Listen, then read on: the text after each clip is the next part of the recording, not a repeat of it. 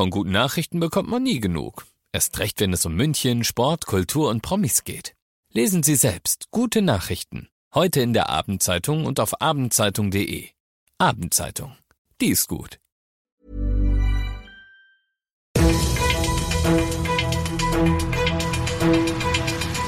95 5 Charivari, das München Briefing, Münchens erster Nachrichtenpodcast. Mit Christoph Kreis und diesen Themen. In Garching stirbt ein Münchner Boxer im Ring und die Umstände sind sehr undurchsichtig und Zensus in München, was das ist, was es bringt und wieso du mitmachen musst. Schön, dass du bei der heutigen Ausgabe wieder reinhörst. Ich erzähle dir in diesem Nachrichtenpodcast jeden Tag in fünf Minuten alles, was in München heute wichtig ist und war. Das gibt's dann jederzeit und überall, wo es die besten Podcasts gibt und immer um 17 und 18 Uhr im Radio. Dramatische Szenen im Bürgerhaus in Garching, wie die Münchner Polizei heute berichtet, kippt ein bis dahin in all seinen Profikämpfen ungeschlagener Boxer aus dem Landkreis München dort am Samstag auf dem Weg zur dritten Runde noch bevor der Gong ertönt um und verliert das Bewusstsein. Später stirbt er im Krankenhaus.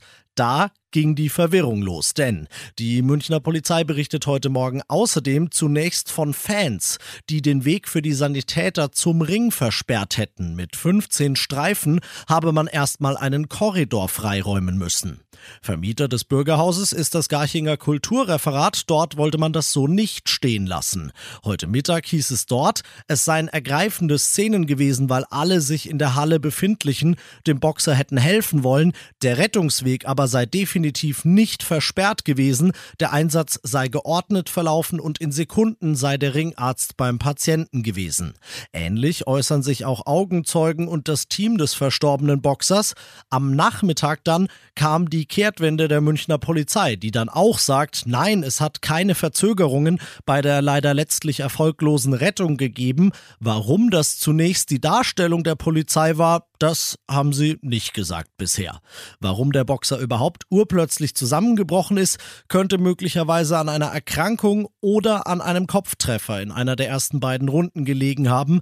Die Ermittlungen laufen und ich hoffe jetzt einfach mal im Sinne von Familie, Freunden und Fans des Verstorbenen, dass die zu einem eindeutigen Ergebnis kommen. Du bist mittendrin im München Briefing und nach dem ersten großen München-Thema schauen wir auf das, was Deutschland und die Welt heute bewegt hat. Schweden will. Das hat das Parlament dort heute beschlossen. Finnland wird wohl auch wollen. Beobachter rechnen auch dort mit einer großen Mehrheit im Parlament. Es geht ums Ja der Skandinavier zur NATO. Treten beide Länder dem Bündnis bei, dann könnte das den Konflikt mit Russland möglicherweise verschärfen oder etwa nicht, Charivari-Korrespondent Ulf Mauder in Moskau. Das Außenministerium hier in Moskau schlägt schon seit Tagen warnende und drohende Töne an, weil die lange neutralen Länder Finnland und Schweden nun in die NATO streben.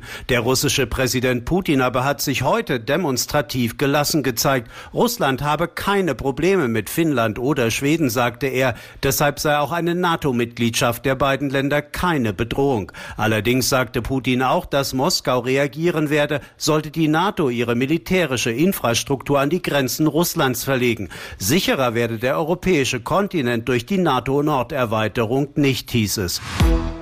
Und das noch zum Schluss.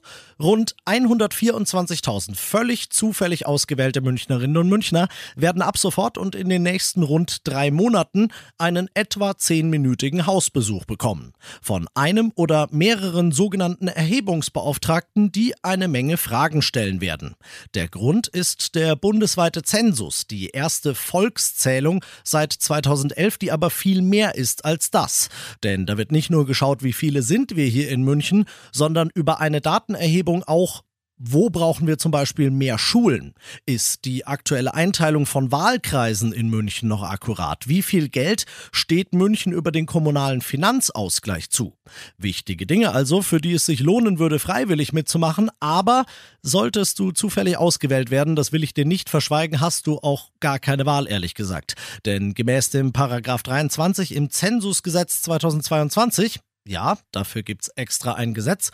Hast du eine Auskunftspflicht? Verweigern würde ich dir nicht raten, denn das kann als Ordnungswidrigkeit bis zu 5000 Euro kosten. Und ich würde sagen, um die nicht zahlen zu müssen, kann man schon mal 10 Minuten entbehren.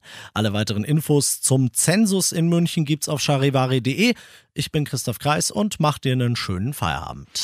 95.5 Charivari, das München Briefing, Münchens erster Nachrichtenpodcast. Die Themen des Tages aus München gibt es jeden Tag neu in diesem Podcast. Um 17 und 18 Uhr im Radio und überall da, wo es Podcasts gibt. Sowie auf charivari.de.